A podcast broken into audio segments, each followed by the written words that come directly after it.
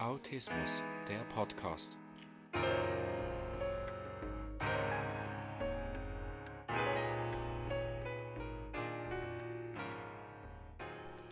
Herzlich willkommen zum Autismus Podcast. Heute geht es um das Thema schlechte Gedankenhygiene. Was könnte das bedeuten? Ich verstehe darunter negative Gedanken, und bei mir ist es manchmal so, dass es gar nicht mehr aufhören will. Dann kann ich bis zu einem Tag lang die ganze Zeit negative Gedanken haben. Halt wegen Dingen aus dem Alltag, die mich beschäftigen, mir Sorgen bereiten. Vor wenigen Tagen hatte ich eine Krise, auch aufgrund meines Autismus, da ich ja leider auch Nachteile dadurch habe, Schwierigkeiten im Alltag, und dann war ich so genervt, dass ich am liebsten gar nichts mehr damit zu tun haben wollte, mit meinem Spezialinteresse, eben dem Thema Autismus.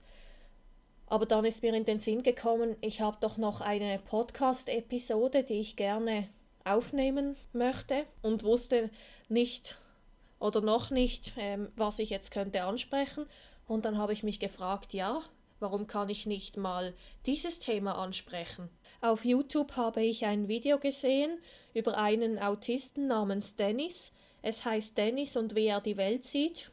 Dieses Video werde ich dann später in den Show Notes verlinken. Und er hatte auch so eine Phase. Es war das schönste Wetter, aber plötzlich hatte er einfach negative Stimmung. Er war deprimiert, schaute aufs Wasser, so gegen Ende des Filmes. Und das war auch noch ein Grund, warum ich auf die Idee gekommen bin, mal über dieses Thema zu sprechen.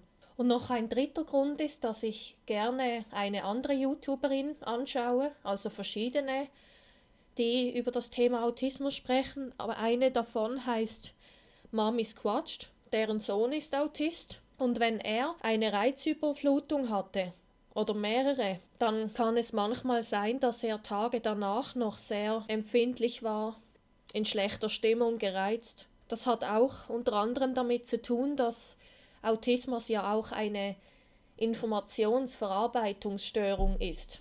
Ich hasse das Wort Störung, aber darum geht es jetzt nicht. Ist natürlich nicht bei allen so. Aber jetzt gehen wir mal weiter zu den Gründen. Es gibt verschiedene mögliche Gründe, warum wir eine schlechte Gedankenhygiene haben können. Eben ein Punkt habe ich ja schon angesprochen.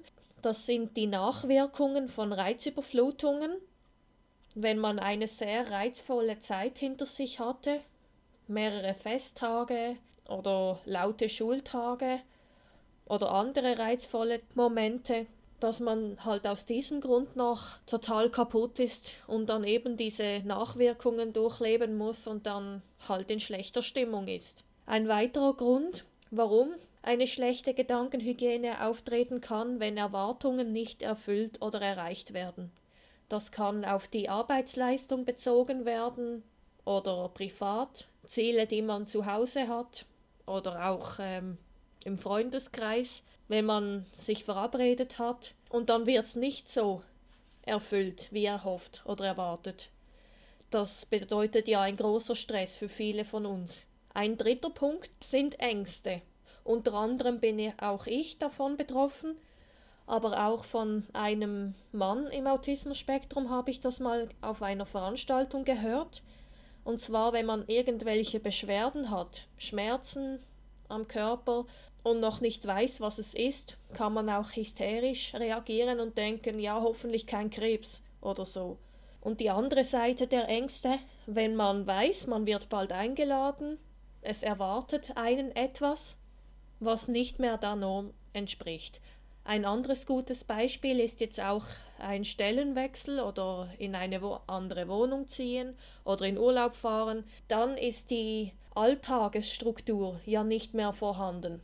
Dann könnten wir denken, oh Gott, was erwartet uns dann? Hoffentlich können wir trotzdem noch unsere gleichen Rituale haben.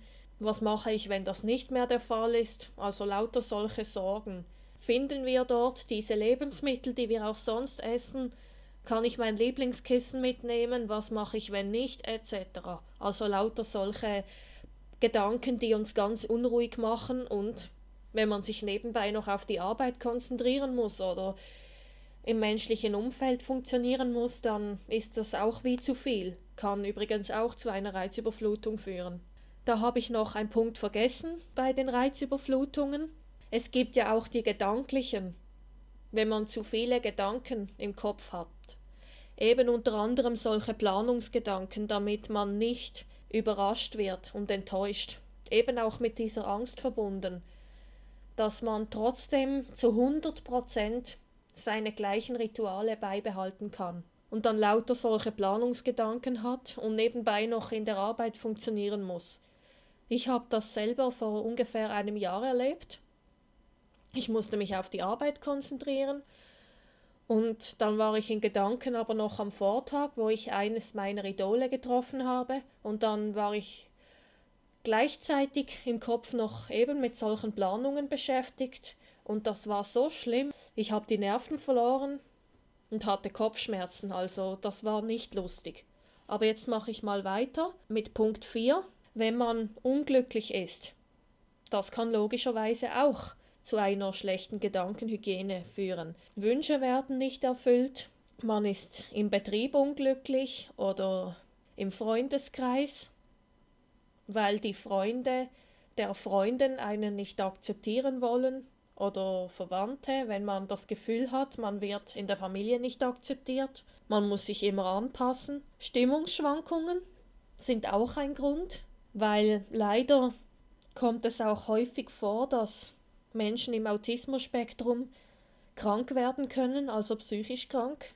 Dann die Selbstzweifel ist leider auch noch ein Punkt, wenn man ständig hören muss.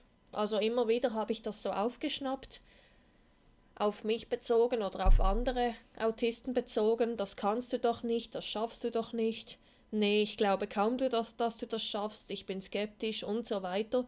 Logisch, wenn man niedrige Selbstwertgefühle hat und oft trauen die anderen einem nichts zu, dann hat man auch Selbstzweifel und das blockiert. Und wenn man aus solchen Gründen seinem Traum nicht folgen kann, ich sage jetzt konkret mal dem Traumjob, dann führt das logischerweise auch zu schlechten Gedanken. Also dann ist man negativ geladen und dann kann es im schlimmsten Fall in einer Depression enden. Und auch wenn man seinen Autismus nicht akzeptieren kann. Aber das wünsche ich keinem von euch. In Teil B bekommt ihr dann einige Tipps, was man dagegen machen kann, um die negativen Gedanken ein wenig zur Seite zu schieben und positiv denken, was man sich Gutes tun kann und wie man Stress vermeiden kann. Ich wünsche euch bis dahin eine gute Zeit.